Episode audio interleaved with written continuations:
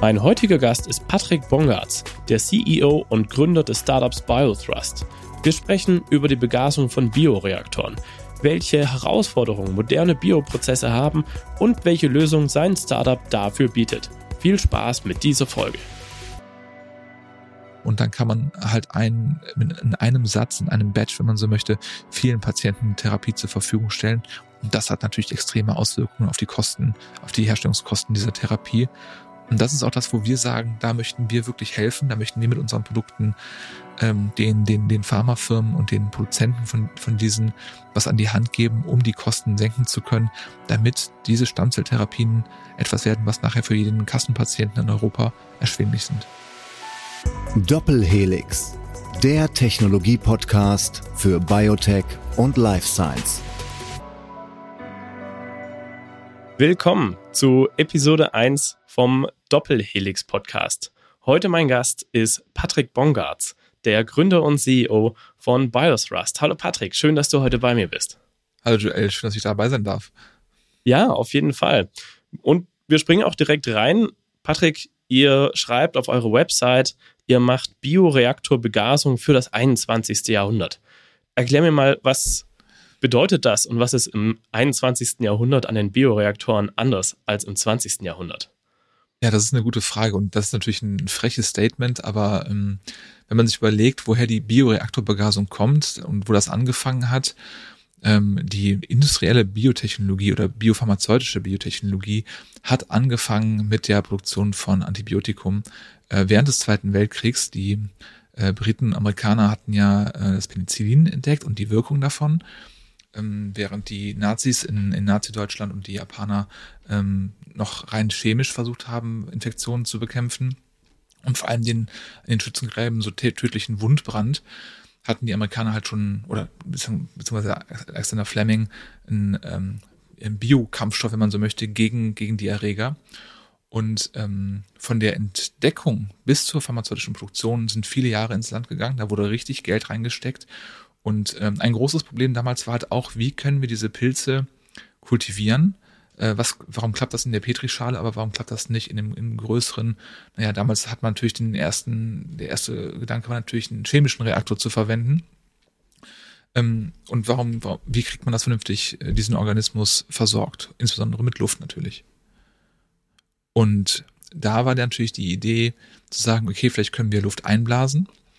Ähm, man hat dann, ja, diese, man kennt das vielleicht von, von ähm, von, von Bildern äh, ganz alte äh, Glasgefäße genommen oder, oder Stahlreaktoren, ähm, dann Rührwerk reingesetzt ähm, und ein, ein Steigrohr im Endeffekt unten reingesetzt, wo man mit einem Kompressor die Luft reingejagt hat und hat dann äh, ja ganz empirisch einfach versucht, das irgendwie zu optimieren, weil äh, es extrem aufwendig war, überhaupt etwas von dem Antibiotikum, von dem Penicillin herzustellen, um damit die, die Soldaten im Feld versorgen zu können. Das ähm, hat man natürlich nachher ingenieurstechnisch noch ein bisschen ausgearbeitet. Aber im Großen und Ganzen war das die letzte Innovation äh, der, der Begasung äh, in, der, in der industriellen Biotechnologie. Äh, man hat noch angefangen, Sparger zu verwenden, also zum Beispiel keramische Fritten oder, oder Stahlschwämme oder Schäume, die man auf das Endrohr draufgesetzt hat äh, und damit die Blasengröße extrem reduziert hat. Schon beim Eintrag in den Reaktor hatte man so viele kleine Bläschen statt wenige große. Dadurch hat man eine größere Oberfläche ähm, der, der Gasblasen und damit natürlich dann auch einen besseren Transfer des Gases, insbesondere vom, vom Sauerstoff in der Luft. Das ist für die meisten Prozesse auch vollkommen ausreichend. Ähm, spannend wird es natürlich, wenn man Inhaltsstoffe hat, die stark schäumen, weil dann hat man eine große Schaumproblematik und man trägt dann auch den Schaum oder über den Schaum möglicherweise Mikroorganismen aus dem Prozess raus und die Prozessbedingungen verschlechtern sich zunehmend ähm, dann kann man sich überlegen, wie kriegt man den Schaum quitt. Es gibt mechanische Schaumstörer, äh, Schaumzerstörer, die ähm, über dem Reaktor quasi rotieren und die ganze Zeit den Schaum so ein bisschen vernichten ähm, und einfallen lassen. Aber das äh, klappt für technische Prozesse meistens ganz gut, aber je empfindlicher der Organismus oder je empfindlicher das Produkt ist in der, in der Biotechnologie, umso schwieriger wird das, das vernünftig zu handeln.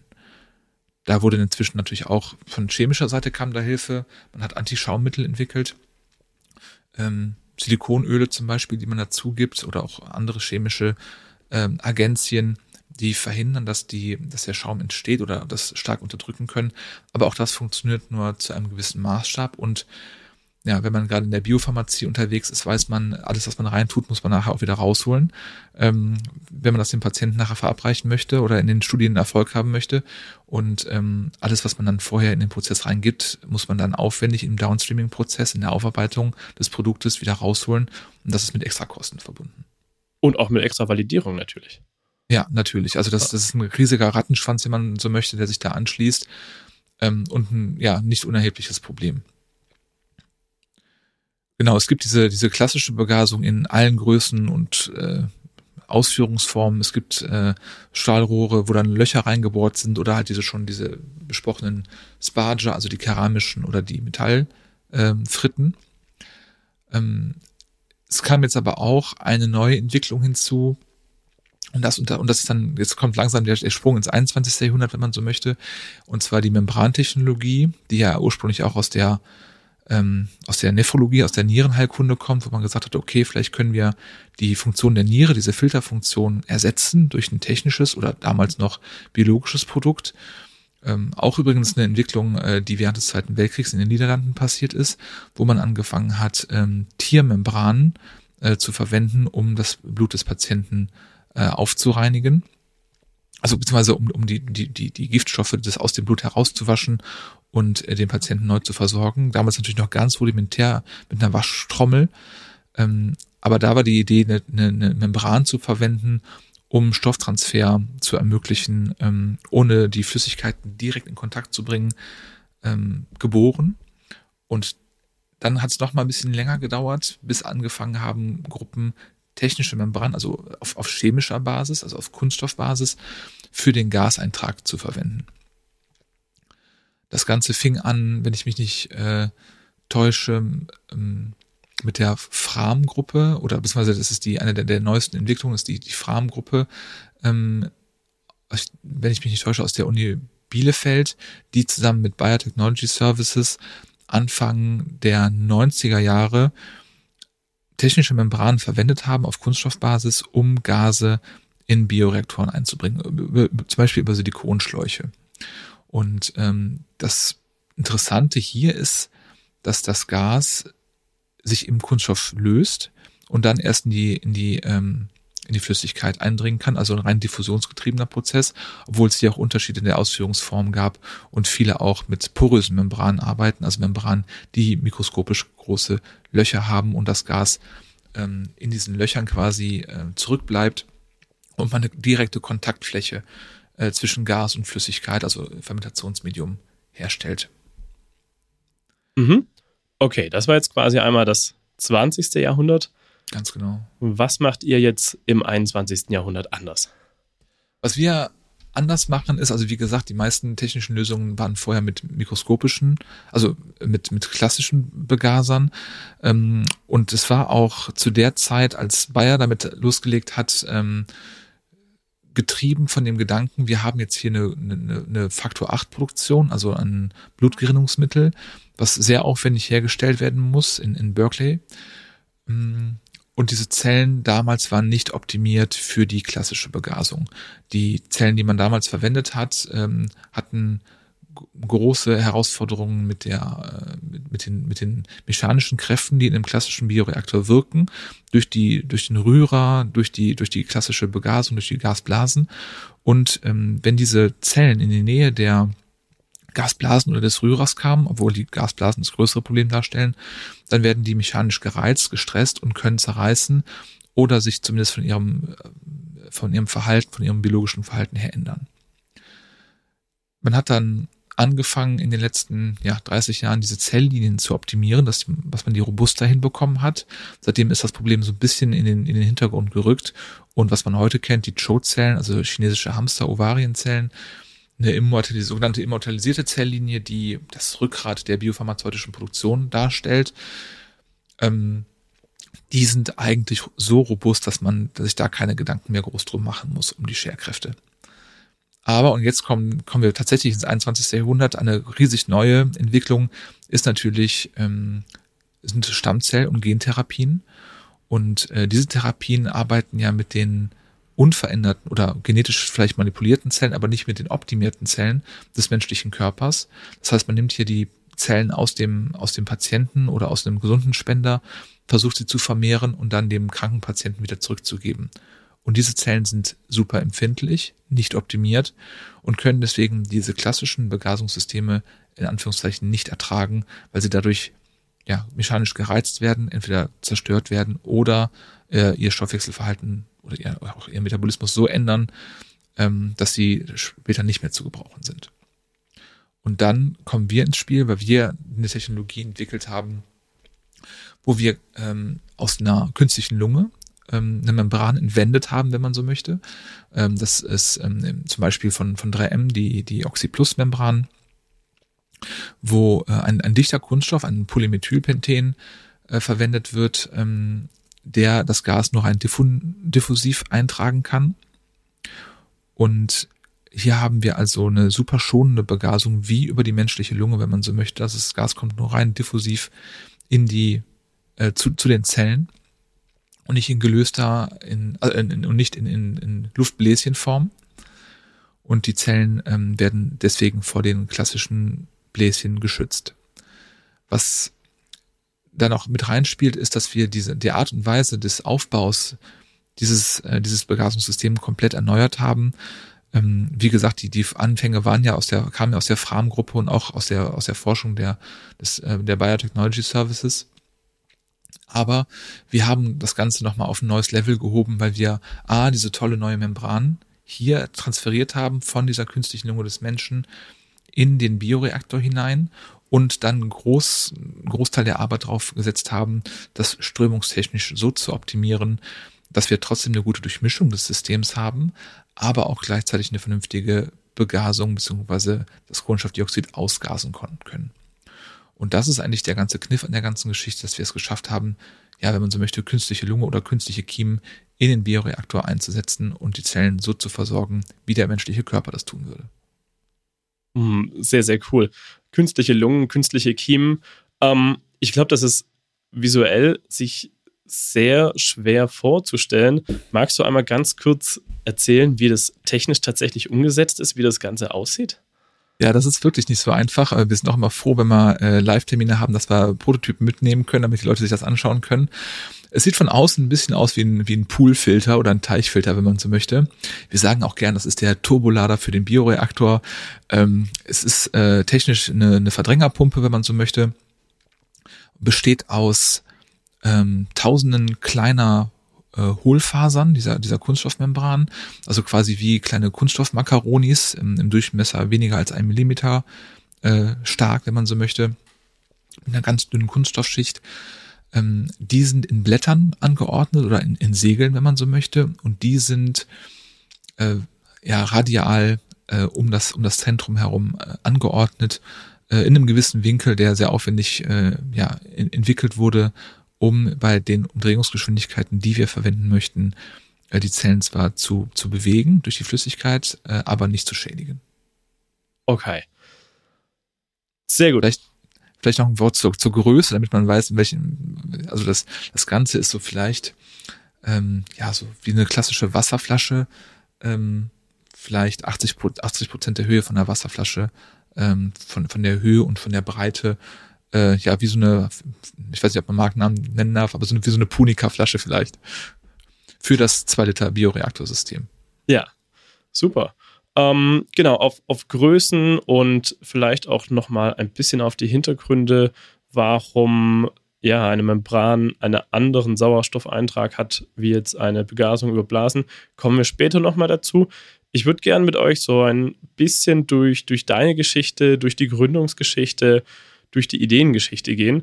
Und ich habe eine Frage mitgebracht, die ich jedem Gast hier stellen möchte.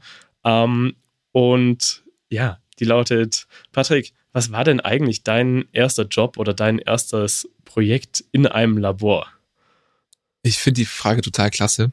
Ähm, genau, also das war äh, in der Sporthochschule in Köln in dem ähm, das ist, ähm, die haben eine NADA, also von der National Anti-Doping Agency, ein zertifiziertes Labor und da werden Blut- und Urinproben von ähm, Sportlern analysiert, ob sie, ja, ob sie natürlich Doping genommen haben. Das ist ein Anti-Doping-Labor, das heißt, hier ist der, der Nachweis entscheidend. Und ähm, das war mein, mein erstes, mein erstes Praktikum in einem Labor, äh, damals noch als Schüler. Ähm, vielleicht ganz kurz zum, zum Hintergrund. Äh, ich bin als, als Arbeiterkind äh, bei der akademische Wege überhaupt nicht vorgezeichnet. Mein Vater war aber der Gärtner vom äh, stellvertretenden Leiter dieser Einrichtung und ich hatte mich äh, in, der, in der Realschule früh dafür interessiert, für die Naturwissenschaften und er hat dann gefragt, ob der, ob der Junge nicht mal mitkommen könnte ins Labor und sich das angucken könnte und das, der war da total offen und äh, dann sind wir äh, in, den, in den Ferien, äh, ich habe das über Jahre hinweg gemacht, ähm, habe ich ihn dann von Neuss nach ähm, Köln gefahren oder bin mitgefahren und äh, habe dann in den Ferienzeiten meine Praktika da verbracht und habe dann da äh, am Anfang Urinproben, äh, den pH-Wert gemessen und ähm, später in eine andere Abteilung gewechselt, um da Blutproben zu analysieren. Und da ist so ein bisschen die Liebe zur Naturwissenschaft äh, entfacht und bestärkt worden. Und das hat sich dann äh, durch meine Karriere weiter durchgezogen. Wie, wie ging es denn weiter? Vom den Blutproben ist es ja ein ganz schöner Weg bis zur Position als CEO in einem Biotech-Startup. Ja, wahrscheinlich schon. Ähm, also genau, wir ähm, es, es fing damit an, dass äh, ich nach der Realschule das äh, Abitur gemacht habe, wollte dann eigentlich ähm, eine Ausbildung machen bei, bei beziehungsweise ich fange nochmal ganz von vorne an, nach der, nach der Realschule dachte ich mir, ich würde gerne Ausbildung in dem Bereich machen, wollte biologisch-technischer Assistent werden, war damals bei Bayer Wuppertal in, und habe mich dort beworben, beworben, bin nicht genommen worden, die anderen Bewerber hatten einfach Abitur, dann dachte ich mir, okay, dann brauchst du wohl anscheinend ein Abitur dafür, habe äh, in Neuss ähm, auf dem Marie Curie Gymnasium, das ist äh, ein Gymnasium mit einem äh, naturwissenschaftlichen Schwerpunkt, das Abitur gemacht, ähm, da konnte man auch gleichzeitig noch eine Ausbildung zum chemisch-technischen Assistenten äh, machen. Habe damit angefangen, habe das nicht durchgezogen, weil ähm, ja das ähm, die Geschichte, der Geschichtsleistungskurs im Weg stand, dem Chemieleistungskurs, das war auf derselben Schiene. Habe mich dann für die Geschichte entschieden, das ähm, war auch nicht so schlimm und habe dann nach dem Abitur gedacht, okay, jetzt kannst du es auch vielleicht direkt anfangen zu studieren. Habe dann in Jülich auf der Fachhochschule Biotechnologie studiert, ähm, hatte dann ein spannendes Praktikum bei einer Firma in, in Langenfeld und habe da festgestellt, dass Downstreaming, also die Aufarbeitung eigentlich gar nicht äh, uninteressant ist vom, vom naturwissenschaftlichen Produkten und habe dann überlegt, okay, wo kannst du das am besten studieren? Und da gab es eigentlich nur München und Aachen, ohne jetzt irgendjemand anderem nahe zu treten. Ähm, und äh, München wäre mir damals oder auch meiner Familie viel zu teuer gewesen, dass ich mir das hätte erlauben können und bin dann nach ähm, Aachen zum Studium für den Master gegangen und dann auch die Vertiefung Verfahrenstechnik der Biotechnologie. Das hat ganz gut funktioniert, das war ein sehr spannendes Feld. Bin dann über ein Hiwi an den Lehrstuhl gekommen, wo ich meine Promotion machen konnte. Ähm, habe dann promoviert und ähm, dann während der Promotion angefangen, die, die Firma aufzubauen. Okay, aber war das, dieses Begeisterungsthema dann auch dein Promotionsthema? Genau, also das äh, ist ein bisschen ähm, ja, wie, ja, wie die Jungfrau zum Kind gekommen. Ähm, wir hatten, also ich habe äh, in der chemischen Verfahrenstechnik promoviert, also ich habe einen naturwissenschaftlichen Abschluss äh, im, im Master gemacht und bin dann in die Ingenieurswissenschaften gewechselt für die Promotion Professor Wessling, mein, mein Doktorvater, ähm, ist einer der, der großen Membranspezialisten in, in Europa und auch auf der, auf der, auf der Welt. Also das zeigt zumindest ein Hirschindex.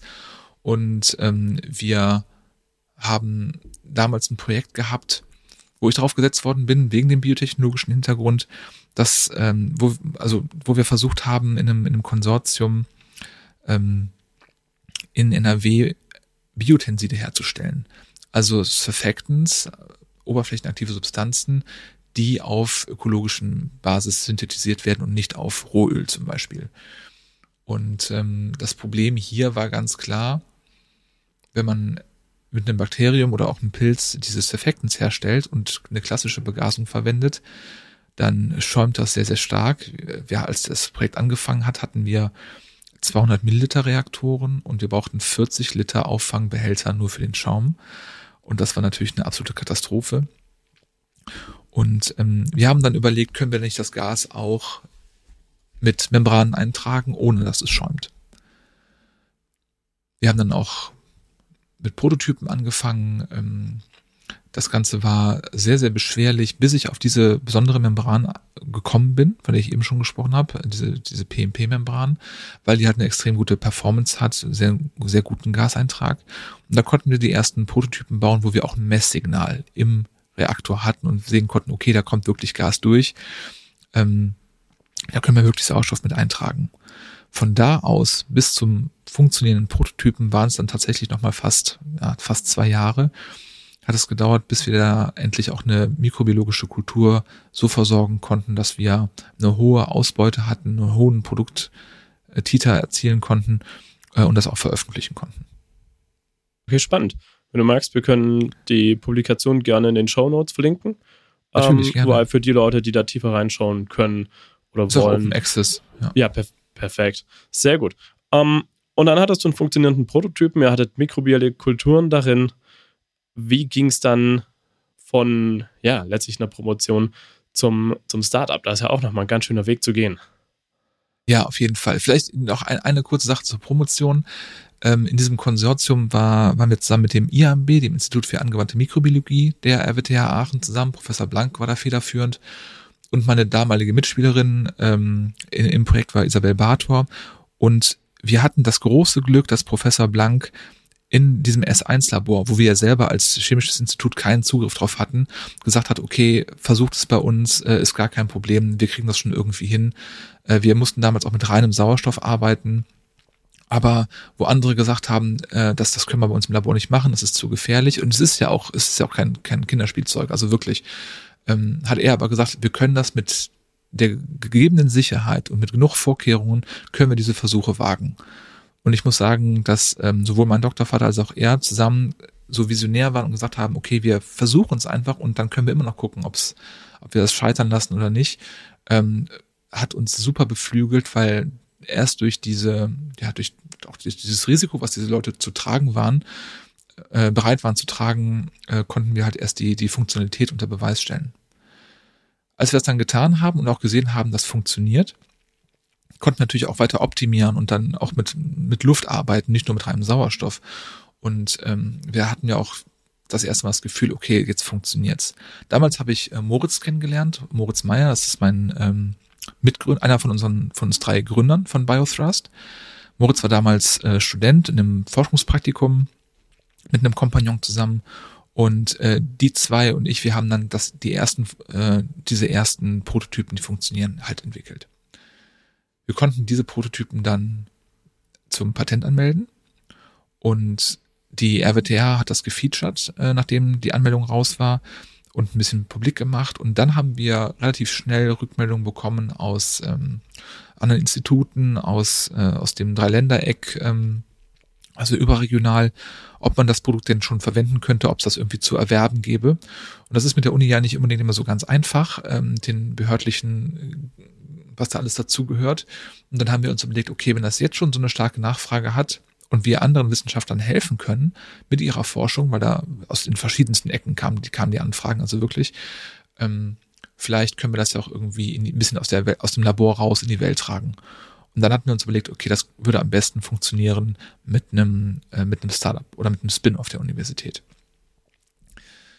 Und wir haben dann die Prototypen weiter verbessert. Moritz hat all seine äh, seine Abschlussarbeiten bei uns in der Gruppe gemacht ähm, und hatten dann nach einem Jahr wirklich viele sehr guten, funktionierenden Prototypen ready.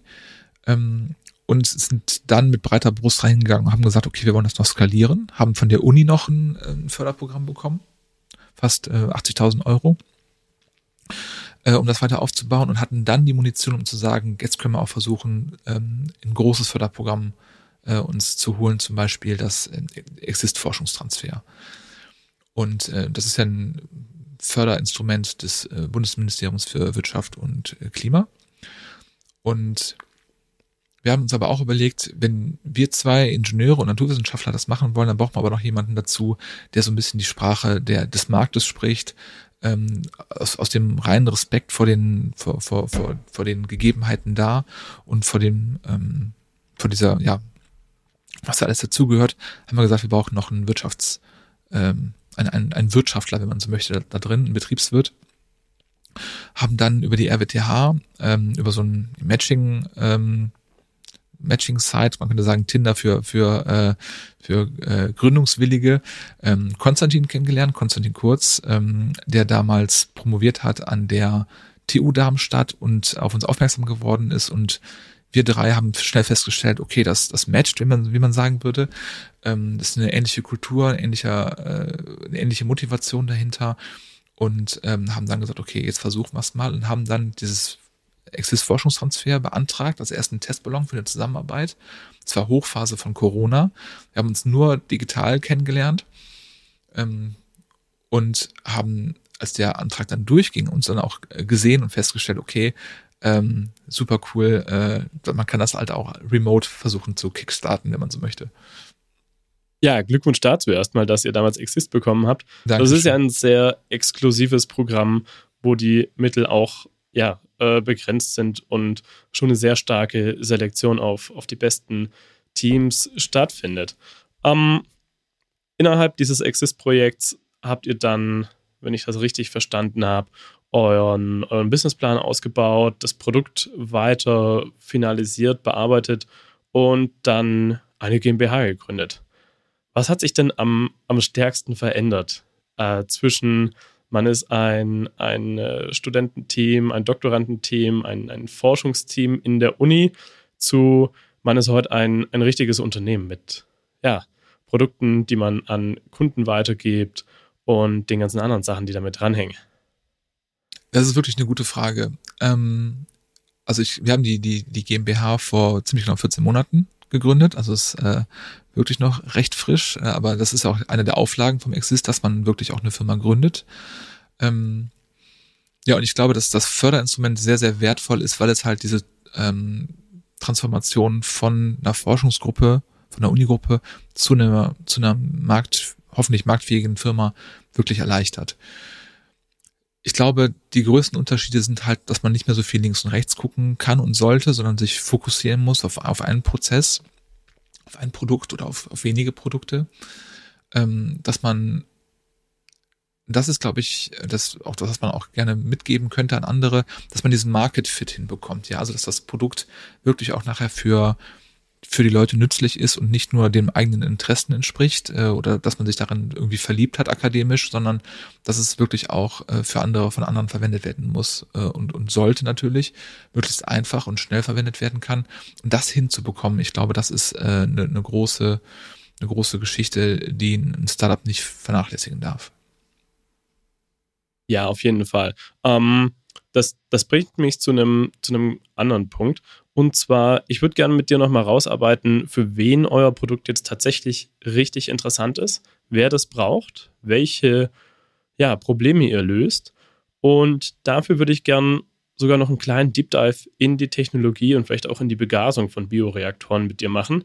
Vielleicht kannst du einmal ganz kurz zusammenfassen. Du hast vorhin schon so ein bisschen die Geschichte der Bioreaktoren und der Begasung gegeben. Ja. Ähm, vielleicht aus technisch nochmal erklärt, was bedeutet Begasung und ähm, ja, letztlich, warum braucht man das? Was sind die großen Herausforderungen dabei? Einmal ganz, ganz knapp technisch so, dass es jemand, der vielleicht keinen biotechnologischen Hintergrund hat, sondern eher mehr, mehr aus der Biologie-Ecke kommt, dass der es auch verstehen kann. Ja, natürlich. Also ich glaube, ähm, wo man am besten anfängt, ist eigentlich mit der Löslichkeit von Sauerstoff in Wasser die ist sehr, sehr schlecht. Also im Gegensatz zu Kohlenstoffdioxid zum Beispiel und den Carbonaten, die sich schnell bilden, ist die Löslichkeit von Sauerstoff äh, halt sehr, sehr gering und die Biologen werden wissen, wenn sie ein bisschen Umweltbiologie haben, dass halt Gebirgsbäche halt sehr sauerstoffreich sind, während stehende Gewässer sehr, sehr, sehr arm sind.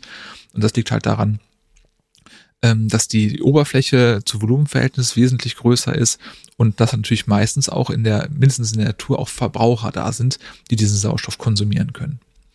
Wenn wir es jetzt ins technische System übertragen, in den Bioreaktor, äh, stehen wir vor derselben Herausforderung. Es gibt äh, gute Faustformeln, wie man so einen Reaktor auslegen kann. Verhältnis Durchmesser zu, zur Höhe zum Beispiel. Wie der Boden auszulegen ist. Also dieser Klöpperboden sagt man zum Beispiel für eine gewisse Bodenform. Äh, und wie die Rührer, die da drin zu installieren sind, auszusehen haben. Immer spezifisch zum jeweiligen Prozess. Ähm, wenn wir jetzt einen Prozess haben, der extrem sauerstoffzehrend ist, ähm, die klassischen mikrobiellen Fermentationen fallen darunter, aber auch manche Pilzfermentationen, also streng genommen darf man auch nicht mal Fermentation sagen, wenn Sauerstoff äh, im, im Spiel ist. Ähm, Professor Büchs von der Bioverfahrenstechnik oder ehemaliger Leiter der Bioverfahrenstechnik ähm, war, hatte da eine sehr starke Meinung zu und er hat natürlich auch äh, vollkommen recht. Also für die ähm, für diese Biokultivierung, wenn man so möchte, mit, mit Sauerstoff gibt es ähm, klare Regeln. Die Dechima gibt da ein gutes Handwerkszeug ähm, vor, wie man das machen kann. Ähm, genau, und da wird klassischerweise halt mit äh, mit einem Kompressor äh, in, in, der, in der größeren, in größeren Anlagen, aber auch im, im normalen Labor ist die Druckluftleitung ja oder die Druckgasflasche äh, nicht weit, kommt also irgendwo das Gas her, wird ähm, über einen Controller, also ein Steuergerät, ähm, zusammengemischt. Das heißt, wir haben äh, die Zusammensetzung der Luft, was ja größtenteils Stickstoff ist und äh, ungefähr 20 Prozent Sauerstoff. Dann muss je nachdem noch Kohlenstoffdioxid hinzugegeben werden in gewissen, in gewissen ähm, Margen, je nach Prozess und das wird dann in den Reaktorboden eingeblasen.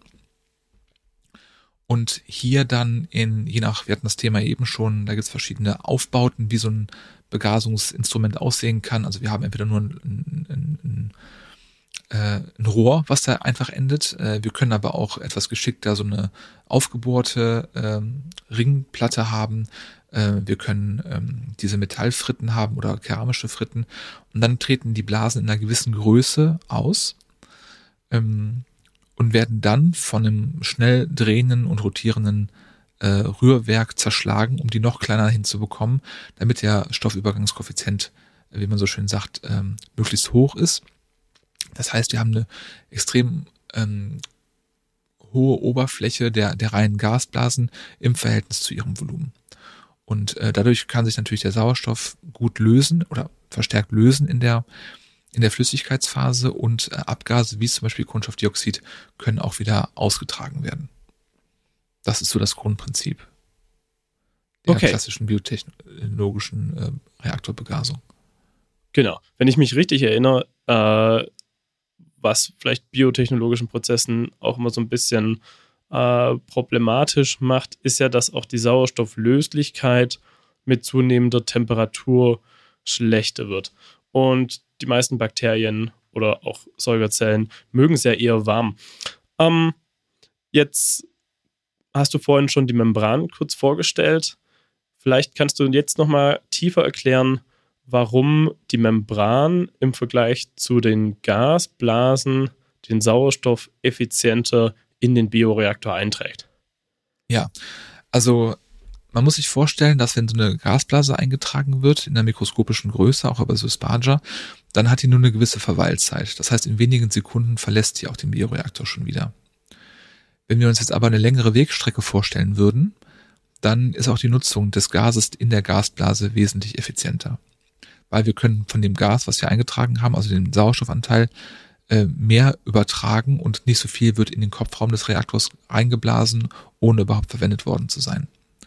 Wenn wir jetzt also einen langen Schlauch in den Reaktor reinlegen würden, wo diese Gasblase durchläuft, dann hat sie quasi mehr Zeit, um Kohlenstoffdioxid aufzunehmen und, Sauerstoff abzugeben.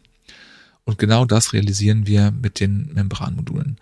Äh, wir haben hiermit eine ungefähr Ver-15-fachung ähm, des normalen Kopfraums zur Verfügung und können mit wesentlich geringeren Strömungsgeschwindigkeiten oder Volumina ähm, den, den Gaseintrag realisieren im Verhältnis zu dem, was die Blasenbegasung macht. Wir dürfen aber nicht vergessen, das soll jetzt auch nicht unter den Tisch fallen, dass das ähm, für die mikrobielle Fermentation, die einen sehr hohen Sauerstoffbedarf haben, äh, eine Nischenanwendung ist. Weil so effizient wie eine klassische Luftbegasung ähm, oder besser gesagt, Entschuldigung, so effektiv wie eine Luftbegasung ist es nicht. Wir können bei der klassischen Luftbegasung mit, mit Blasen halt extreme Kräfte walten lassen, wenn man so möchte, sehr hohe Strömungs, äh, Strömungsraten, starke äh, Rotations, äh, Rotation des Rührers und kriegen damit einen sogenannten Sauerstoff, eine Sauerstofftransferrate, also ein OTR von ähm, mehreren hundert äh, Millimol Liter pro Stunde hin, während das mit der Membranbegasung äh, bei 100 Millimol, 120 Millimol Liter pro Stunde im 2 Liter Reaktor zumindest bei uns endet. Das ist immer eine Frage, ob der Prozess damit dann auskommt oder ob man ähm, was anderes äh, eher bräuchte. Okay, Aber für welche Prozesse ist dann euer neuer Membranrührer besonders interessant? Ja, genau. Also das ist wirklich eine, eine, eine Abschätzungsfrage. Äh, ist vielleicht nicht für jeden was, wie man so schön sagen würde. Ähm, und unser Membranrührer ist, wie eben schon angesprochen, vor allem für alle Prozesse, wo man empfindliche Organismen oder Produkte hat, die von diesen Scherkräften, von den Kräften, die im normalen Reaktor vorherrschen, mit der normalen Begasung, äh, halt geschädigt werden würden. Also wir reden hier von äh, großen Biomolekülen, wir reden hier aber auch von äh, großen, äh, von, von empfindlichen ähm, Produktionsorganismen, wie zum Beispiel äh, den tierischen oder menschlichen Zellen, die halt nicht angepasst sind an diese klassische Begasung. Wenn man hier weitergehen möchte, kann man sich überlegen, das sind ja vor allem, äh, also ähm, Insektenzellen zum Beispiel. Das sind äh, ist auch relativ exotisch in der Biopharmazie, aber die werden auch verwendet zum Beispiel für die Produktion von viralen Vektoren oder oder Lebendimpfstoffen, äh, insbesondere in der Tiergesundheit. Ähm, aber es gibt halt auch äh, dieses neu aufkommende Thema der Stammzellen äh, die halt von Menschen verwendet werden und äh, die sind halt überhaupt nicht angepasst an irgendein anderes System, außer äh, den menschlichen Organismus oder vielleicht noch die Petrischale. Und hier den Sprung zu machen in ein großvolumiges künstliches Aufzuchtsystem ist ein Riesending und äh, das ist halt auch unsere Nische, die wir adressieren. Mhm. Großvolumig ist ein, ein gutes Stichwort. Wie groß könnt ihr das Ganze machen? Gibt es da irgendwelche Limitierungen? Äh, technisch auf jeden Fall. Also wir ähm, sind gerade dabei, das Ganze zu simulieren und ähm, erste Prototypen zu bauen. Und aus diesen Prototypen ergibt sich eine Abschätzung, dass wir ähm, in den 1000 Liter, möglicherweise sogar 2000 Liter Maßstab kommen mit der Membranbegasung. Das sind wir sehr, sehr weit vorne. Das äh, gibt es in dem Maßstab sonst nur in der Abwassertechnologie, wo aber auch ganz andere äh, Bedingungen herrschen. Also das ist, kann man nicht wirklich vergleichen. Genau, und ähm, wenn ich mich nicht ganz täusche, ist das, sind die bisherigen Membranbegasungssysteme bei 100 Litern ungefähr, haben die aufgehört. Ähm, wir sind also ein ganzes, einen ganzen Quantensprung weiter und das sind auch Systeme, 200 Liter, 1000 Liter, die für die allogene Stammzelltherapie, wir können gleich gerne noch besprechen, was das, was dahinter steht hinter der Phrase, ähm, für die Produktion ausreichen würden. Ähm, genau, äh, allogene Stammzelltherapie erklär gerne mal, was, was dahinter steckt ähm, und was das so besonders macht und warum die Anforderungen da an, an den Prozess und die Prozessbedingungen auch da so besonders sind. Ja, also bei den Stammzelltherapien kann man heutzutage zwischen zwei Systemen unterscheiden, Autolog und Allogen. Autolog bedeutet, ähm, dass der Patient sein eigener Spender ist. Das heißt, wir nehmen vom kranken Patienten die Zellen, äh, verändern sie genetisch möglicherweise, äh, vermehren sie und setzen sie ihm wieder ein und die veränderten Zellen übernehmen dann die Funktion der äh, der, der, der kranken Zellen oder des kaputten Gewebes und können so zur Regeneration des Patienten beitragen. Bei der Allogentherapie ist es so, dass ein gesunder Spender ähm, ja, Zellen spendet, diese womöglich in der Therapie ähm, weiterhin modifiziert werden genetisch und dann aber für eine Vielzahl von Patienten, mehreren hundert, ähm, in, in Frage kommen, um sie, um sie einzusetzen und sie zu therapieren. Das hat beides Vor- und Nachteile und große technische Herausforderungen. Die autologe Therapie, also diese 1 zu 1 Beziehung, ist ähm, vom immunkompatiblen Standpunkt her relativ unkritisch, weil man ja gegen seine eigenen Zellen meistens nicht äh, autoimmun ist, wenn man so möchte oder, oder das Immunsystem diese auf jeden Fall erkennt und äh, nicht angreift. Aber hier ist natürlich die Kosten ein riesiges Problem, weil eine Therapie für einen selber in diesem Maßstab schnell in die 100.000, wenn nicht Millionen US-Dollar geht und äh, das ist für die meisten Patienten nicht erschwinglich. Die allogene Therapie hat mit diesen mit dieser Immunokompatibilität noch zu kämpfen, aber auch da gibt es sehr spannende Ansätze. Äh, ich muss aber direkt sagen, das sind wir wirklich keine Experten für. Wir äh, sehen das nur mit äh, großem Wohlwollen, weil es uns natürlich extrem in die Karten spielt, dass da Fortschritte gemacht werden, das zu umgehen. Und dann kann man halt einen, in einem Satz, in einem Batch, wenn man so möchte, vielen Patienten Therapie zur Verfügung stellen. Und das hat natürlich extreme Auswirkungen auf die Kosten, auf die Herstellungskosten dieser Therapie. Und das ist auch das, wo wir sagen, da möchten wir wirklich helfen, da möchten wir mit unseren Produkten ähm, den, den, den Pharmafirmen und den Produzenten von, von diesen was an die Hand geben, um die Kosten senken zu können, damit diese Stammzelltherapien etwas werden, was nachher für jeden Kassenpatienten in Europa erschwinglich sind. Vielen Dank. Patrick, wo steht ihr denn heute äh, mit euren Produkten, mit vielleicht ersten Anwendern? Ähm, wird euer Produkt schon eingesetzt? Und wenn man das ausprobieren möchte, an wen muss man sich bei euch melden? Ja, okay. Ähm, also wir haben ähm, biologische Versuche schon gefahren. Also in der, in der Mikrobiologie, wo wir ursprünglich herkommen, haben wir ähm, mehr als 14, ich glaube inzwischen sind es 16 verschiedene ähm, Prozesse schon gefahren. Äh, können auch hier gerne noch äh, von der neuesten Publikation einen Link äh, drunter setzen. Ähm, aber für diese, für die Nische, die wir wollen, mit den Stammzellen ähm, oder mit den, mit den mit der Zellkultivierung, ähm, das ist ein relativ neues Feld, das wir für uns aufgemacht haben. Hier haben wir schon Insektenzellen kultiviert. Da sind wir sehr stolz darauf, dass wir äh, mit einem Industriepartner zusammen die Ausbeute äh, schon im ersten Versuch verdoppeln konnten. Äh, nur von den Zellen her, nur aufgrund der Art der Begasung. Das hätten wir, glaube ich, beide nicht erwartet, dass das so durchschlagend ist. Wir haben mit einem ähm, CDMO aus Deutschland ähm, Cho-Zellen kultiviert also diese, wie eben schon gesagt, diese, das Rückgrat, also man könnte auch sagen, die Hausschweine der Biopharmazie, äh, die sehr, sehr robust sind, hatten jetzt auch nicht damit gerechnet, da jetzt den krass besseren Titer zu erreichen. Äh, haben wir auch nicht. Äh, aber wir konnten aber mehr als 20 Millionen Zellen pro Milliliter erzeugen und äh, die Leute, die sich auskennen, werden wissen, das ist eine sehr gute Hausnummer und für den ersten Versuch im 10-Liter-System auf jeden Fall respektabel und ähm, ermöglicht uns zu sagen, wenn wir da in diese Region mit Stammzellen kommen würden, dann sind wir äh, technologisch ganz weit vorne und würden die Preise für diese Therapien erheblich senken können. War so quasi so ein Benchmark nach oben zu gucken, wohin, äh, wohin könnte die Reise gehen. Die ja noch näheren Anwendungen sind ähm, MSC und IPSC äh, Kultivierungen, die wir in den letzten äh, Wochen und Monaten gefahren haben mit Partnern aus ähm, Essen und äh, Köln wo wir angefangen haben, ähm, Kardiomyziten, also Herzorganoide heranzuzüchten, wo wir innerhalb von sieben Tagen eine Differenzierung erreichen konnten und dann tausende kleine Mini-Organoide, äh, die schlagen, also die, die pumpen und sich kontrahieren, im Reaktor aufzeigen konnten. Das ist echt eine super ähm, krasse Erfahrung, da vor dem Reaktor zu stehen und zu sehen, dass das funktioniert. Was hatte ich ganz, ganz lange nicht und ich muss echt sagen, das ist äh, super motivierend. Mit äh, den Lungenorganoiden, die wir auch ähm, kultivieren, konnten wir auch extreme Erfolge erzielen im ersten, im ersten Schuss, wenn man so möchte. Und konnten relativ große Organoide von mehr als 3,5 Millimeter Durchmesser erzeugen. Und man kann da auch wirklich die ähm, Alveolen-Ausbildung, also die Lungenbläschen-Ausbildung schon äh, gut absehen in diesem System. Und wenn man sich das unter dem Mikroskop anguckt, muss ich wirklich sagen, äh, Wahnsinn, was diese, was, was, was da für ein Potenzial hinter ist. Und ich kann diesen, diesen Forschern wirklich nur äh, begeistert zusehen bei der Arbeit, äh, was die da für, für tolle äh, biologische Systeme äh, entwickelt haben. Ja, dann Patrick, herzlichen Glückwunsch zu, zu diesen spannenden Entwicklungen.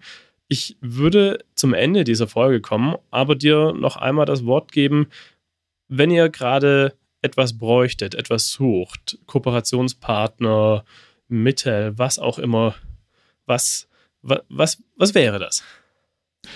Also, ähm, du hast eben auch noch gefragt, wo man das Zeug denn bekommen könnte. Das ist natürlich äh, bei uns, äh, also wir, wir freuen uns ähm, über, über jegliches Interesse, ähm, ob jetzt mikrobiell oder, oder äh, biopharmazeutisch, ähm, wir schon eine, finden wir schon eine Lösung. Wir sind da sehr opportunistisch.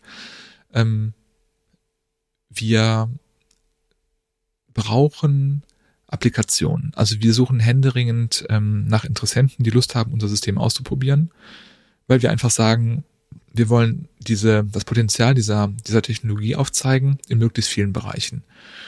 Äh, das kann ähm, zellfreie Proteinsynthese sein in einem empfindlichen System. Das kann ähm, Antikörperproduktion, ähm, KT-Zelltherapie, alles, ähm, wo diese wo das Interesse besteht, die Zellen möglichst schonend zu behandeln oder das Produkt möglichst schonend ähm, versorgt zu wissen. Da, da stehen wir, da stehen wir für da und ähm, hatten in den Kooperationen bislang sehr, sehr gute Erfolge mit den Wissenschaftlern zusammen am Reaktor zu stehen und zu sagen, okay, wie machen wir das jetzt? Und dann, ähm, weil wir natürlich nicht die Experten für den jeweiligen Prozess sind, aber mit den Experten zusammen diese, diese Ergebnisse einzufahren, das ist ähm, echt wunderbare Pionierarbeiten, das macht richtig Freude. Und äh, natürlich hoffen wir auch dadurch andere Wissenschaft zu ja, enablen, zu, zu ermöglichen. Und wenn ähm, da draußen Hörer, Hörerinnen sind, die das, diese Systeme gerne ausprobieren wollen, würden wir uns selber in Kontakt freuen. Wir stellen die gerne zur Verfügung. Äh, oder wir können das gerne bei uns in der Facility machen, je nach Prozess, um zu schauen, wie wir da diesen Prozess ja thrusten, also anschieben können. Alles klar, super. Patrick, vielen, vielen Dank, dass du heute mein Gast warst. Ich wünsche euch alles Gute und allen Erfolg für die Zukunft. Joel, vielen Dank, dass wir hier sein durften, beziehungsweise dass ich hier sein durfte und als Stellvertreter von, von BioThrust. Und äh, ja, ich wünsche allen anderen äh, Startups da draußen auch viel Erfolg. Es ist eine schwierige Phase gerade, äh, gerade was Thema Finanzierung angeht, aber toi toi toi und äh, wir, wir stehen das durch und es kommen auch wieder bessere Zeiten. Vielen Dank. Uh, alles klar. Das war die erste Episode von Doppelhelix, dem Technologie-Podcast für Life Science und Biotech. Ich habe mich am Anfang dieser Folge persönlich gar nicht vorgestellt. Mein Name ist Joel Eichmann und ich bin selbst Gründer, der Gründer von Green Elephant Biotech. Wenn du mehr über mich und mein Startup erfahren möchtest, dann hör dir die Pilotfolge, die Folge 0 mit Felix Wollenhaupt an, die ja parallel zu dieser Folge hier erschienen ist. Vielen Dank, dass du heute dabei warst. Bis zum nächsten Mal bei Doppelhelix. Doppelhelix der Technologie-Podcast für Biotech und Life Science. Vielen Dank, dass du heute dabei warst. Wenn dir diese Folge gefallen hat, abonniere diesen Podcast und lass eine nette Bewertung da. Wenn du Anregungen hast, würde ich mich sehr über dein Feedback freuen. Schreib mir einfach eine E-Mail an feedback at doppelhelix.fm. Du kannst mir gerne auch auf LinkedIn folgen. Dort poste ich Einblicke von uns, Green Elephant Biotech und auch zu Themen rund um die Biotech-Branche. Bis zum nächsten Mal bei Doppelhelix.